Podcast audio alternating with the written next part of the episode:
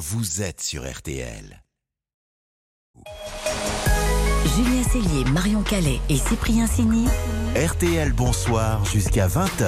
18h19 minutes, RTL Bonsoir avec notre invité événement maintenant au moment où Emmanuel Macron vient de présenter son cap sur la planification euh, écologique. Son discours vient de se euh, terminer à, à l'Elysée. Il a annoncé notamment 700 millions d'euros de l'État pour bâtir 13 RER métropolitains. C'est un projet qu'il avait euh, déjà évoqué par le, par le passé et la production d'un million de pompes à chaleur. Ce sont les deux grandes annonces à retenir de ce, de ce discours. Eh bien, nous recevons maintenant pour sa première réaction l'un des coprésidents du GIEC, d'un des groupes de travail de ces experts du, du, climat. Ce sont leurs rapports qui servent de base scientifique aux décisions des grands de ce monde. Robert Votard est notre invité. Bonsoir. Bonsoir. Alors, le président vient de prendre la parole.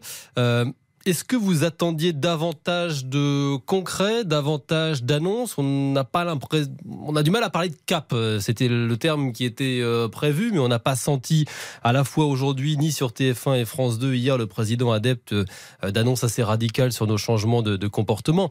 Or, le GIEC dit qu'il faut une réduction rapide, forte des émissions de gaz à effet de serre pour limiter le, réchauffement. La question que je vous pose, elle est euh, simple, si je la résume comme ça. Est-ce que ce cap est assez ambitieux? Alors c'est très difficile bien sûr de, de dire de, pour deux raisons. Hein. La, la, première c'est que on n'a pas les chiffres précis, un, un certain nombre de euh, les mesures précises et tout ça, mais je pense qu'elles sont dans le plan de euh, de Monsieur Pellion hein, qui est, qui travaille depuis, euh, depuis Monsieur Pellion qui est en charge de la planification mmh. écologique Absolument. auprès d'Elisabeth Borne. Absolument. Et, donc euh, qui, a, consulté un petit peu l'ensemble des secteurs, l'ensemble des ministères, etc. Donc il y a y a quand même un travail de fond qui est fait, qui peut pas être euh, comment dire, je pense résumé en quelques minutes comme ça.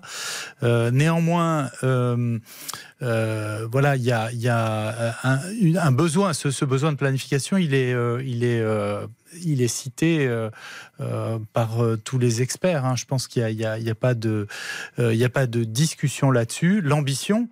Je pense qu'il faut aller vraiment dans les, euh, dans les détails et il faut regard, faudra regarder. On se demande le, pourquoi le président ne donne le, pas de détails. Sur le long cours, euh, écoutez, je ne suis pas, euh, voilà, je ne suis pas habilité à répondre à ce genre de questions. Mais, mais est-ce que ce qu'il voilà. vient d'annoncer, est-ce que ce discours qu'il vient de faire est à même d'emporter un peu, de convaincre aussi de la nécessité de se lancer dans cette transition et cette planification?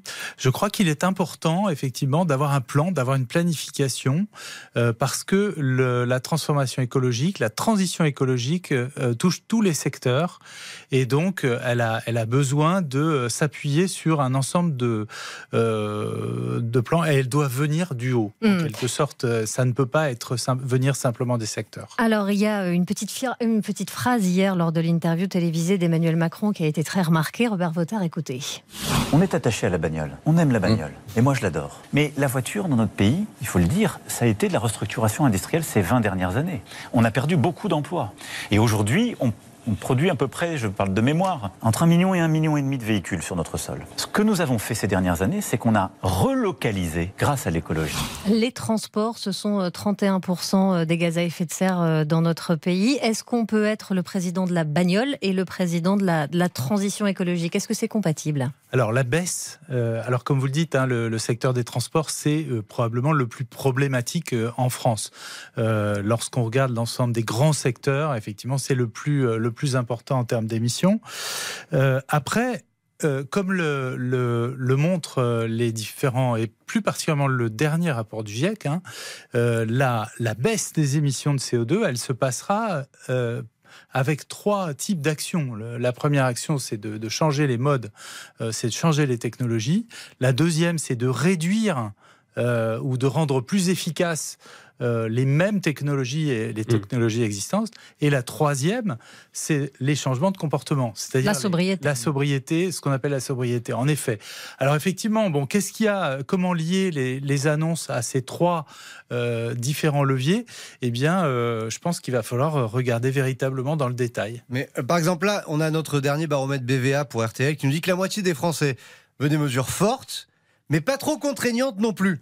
Est-ce qu'on peut vraiment mener une transition écologique efficace sans qu'il y ait une unanimité, un accord de tous les Français?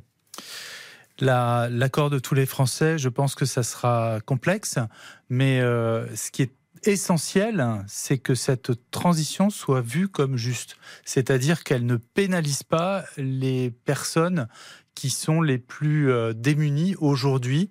Donc, euh, on est euh, certainement sur un fil hein, euh, qui est euh, voilà, sur, on est comme un funambule sur un fil. C'est très très. Vous pensez que ça peut expliquer, par exemple, la, la, la, la prudence du chef de l'État? On, on, le disait, on attend du détail, mais on attend presque systématiquement du détail. Hier, il parle devant 10 millions de personnes. Aujourd'hui, il prend la parole à l'Élysée.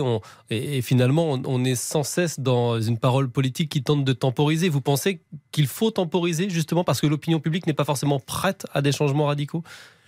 Voilà, le, tout le problème est de la, la perception de ce changement, qu'il ne, euh, que cette transition euh, soit, ne soit pas perçue comme euh, terrifiante, mmh. euh, tout comme euh, le changement climatique lui-même ne soit pas perçu comme terrifiant. C'est terriblement anxiogène pour pas mal de, euh, de personnes. Non, mais quand on lit les rapports du GIEC, c'est très anxiogène. non, quand ah on lit, non, il y a, je ne crois pas. Je, je me permets de vous. Non, mais justement, si, si, au contraire, c'est intéressant. Je ne crois pas. Il y a, euh, de façon très froide, euh, les, euh, les évolutions passées, les évolutions futures selon plusieurs scénarios. Ouais. Certains sont effectivement assez effrayants, mais en même temps, il y a aussi des, des, mesures qui ont été prises dans beaucoup de pays aujourd'hui et qui amènent déjà à éviter des émissions de gaz à effet de serre. Donc, il laisse penser que les choses sont possibles. C'est encore très, très, très largement insuffisant, mais il y a quand même une façon d'espérer. Ces rapports laissent une place à l'espoir, en quelque sorte. Bien sûr. Pour que les auditeurs comprennent mieux la situation de la planète à l'instant T et la nécessité ou non justement de s'adapter avec différents scénarios. On a aussi besoin de vos explications. Par exemple, une revue scientifique expliquait il y a quelques jours que sur les neuf limites planétaires qui définissent des seuils au-delà desquels les conditions de vie sur Terre peuvent être menacées, six étaient désormais franchies, dont la raréfaction de l'eau douce. Qu'est-ce que ça signifie concrètement ces limites?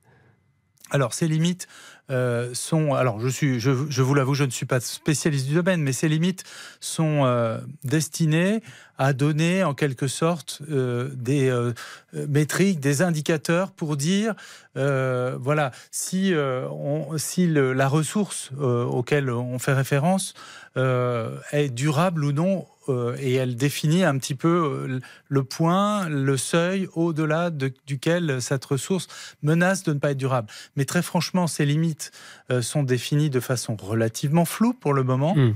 Elles montrent simplement qu'il y a, je pense, euh, de façon, elles montrent de façon intéressante qu'il y a des problèmes sur plusieurs fronts. Voilà, euh, et que euh, il y a des, et qui sont de plus en plus nombreux. Euh, et qui sont interconnectés. En plus, mmh. la biodiversité est encore interconnectée avec le climat, etc., avec l'eau. Donc, euh, c'est vraiment très important qu'on ait ce genre de grandes idées qui nous permettent de dire, voilà, on, on, on dépasse un petit peu notre seuil de, euh, de consommation. Là, il y a un cap qui est fixé en France. On demande aux Français de faire des efforts, etc. On l'entend beaucoup. Est-ce que ça sert à quelque chose si les Français font des efforts mais que le reste du monde ne suit pas? Franchement, on a, on a l'impression que c'est vain finalement parfois. Alors, euh, la première chose, c'est que euh, évidemment, si tout le monde se renvoie la balle, oui, bah oui. on, on, va avoir du mal. Donc, le, la, la, transition, moi j'ai l'habitude de dire qu'elle doit être faite par tous les pays et par euh, tous les secteurs de chaque pays et par tous les, toutes les branches euh, euh, qu'il y a dans tous les secteurs. Enfin voilà, dans, dans toutes les. C'est vraiment quelque chose de très général et c'est aussi euh, pour ça que je pense que la, la, la, la formation, donc je, un sujet un petit peu connexe, hein, mmh. est nécessaire à tous les niveaux et particulièrement pour les décideurs. Hein, c'est un, un, domaine dans lequel on s'est engagé. Euh, à, à, à, essayer de, de, faire comprendre parce que former des personnalités politiques, former, mmh. les, les, former des fonctionnaires, former les dirigeants d'entreprises, former euh, les personnalités politiques. Donc on est beaucoup dans le beaucoup de climatologues mmh. à, à, travailler sur ce front. Pourquoi? Eh bien parce que euh, simplement à l'école on n'a eu aucune formation. Les gens qui sont des dirigeants aujourd'hui n'ont pas eu cette formation. Donc il faut bien accélérer un petit peu le, le, le processus Donc ça, c'est essentiel et c'est à tous les niveaux et c'est tous les pays. Et le, GIEC explique que, que chaque demi-degré de réchauffement euh, entraîne des épisodes euh, extrêmes plus fréquents. Soyons clairs, ce qu'on voit chez nous, des incendies géants en Gironde, des tornades dans les Hauts-de-France, ou ce qu'on voit à l'étranger d'ailleurs, tous ces disparus à cause d'inondations euh, et de pluies diluviennes en Libye tout ça, dès à présent, de toute façon, c'est inévitable et ce sera toujours plus régulier. Alors, c'est pas chaque demi-degré, c'est chaque dixième degré. Hein, donc, euh, c'est même euh, encore plus euh, précis que ça. oui, aujourd'hui, nous avons, nous voyons le, le, changement climatique, ses effets, ses conséquences. En grand, je vais pas dire en grandeur nature parce que c'est c'est pas c'est pas vrai. C'est encore une miniature de ce qu'on pourrait avoir plus tard. Donc l'importance aujourd'hui, c'est vraiment de comprendre ce qui est en train de se passer, d'estimer les risques, même dans le présent, pour les années à venir, là, dans le très court terme, parce que on voit bien que les phénomènes euh, sont d'une ampleur euh, euh, qu'il était vraiment euh, voilà, qui, que, les modèles n'ont pas toujours prévu. Hmm. Je pense, je pense notamment au feu, voilà, euh, au, feu canadien. C'est, voilà, c'est des choses. On n'a pas la réponse à tout non plus. Nos modèles sont, ont leurs limites aussi. Euh, voilà, en, en, Europe de l'Ouest, on a aussi un réchauffement qui est plus fort qu'ailleurs, que l'on ne comprend pas totalement aujourd'hui. Donc, on a beaucoup de choses à apprendre et particulièrement sur le même sur le à comprendre le passé, mmh. le passé récent et le et, pouvoir prédire les risques immédiats presque. Merci Robert Votard, vous le climatologue, co-président du groupe 1 du GIEC, d'avoir été ce soir notre invité événement, quelques minutes seulement après la prise de parole d'Emmanuel Macron à, l'Elysée, ce, cap de la planification écologique de notre pays fixé par le, président. Merci, beaucoup. L'émission continue dans quelques secondes avec la petite dose de rire parce qu'on vous mitonne une nouvelle visioconférence. Cher Alex euh, Vizoré, qu'est-ce qui vous inspire ce soir Je suis pas sûr de parler de foot, je, je plutôt parler de Marlène Schiappa peut-être. Ah. D'accord. Il y a Marlène. C'est autre chose. Et puis il y aura RTL Inside, les reporters de RTL qui vous font vivre l'actu de l'intérieur. Et ce soir, rugby. RTL a enquêté. On vous explique comment le 15 de France tente de retaper son meilleur joueur Antoine Dupont avant les quarts de finale du mondial. A tout de suite. RTL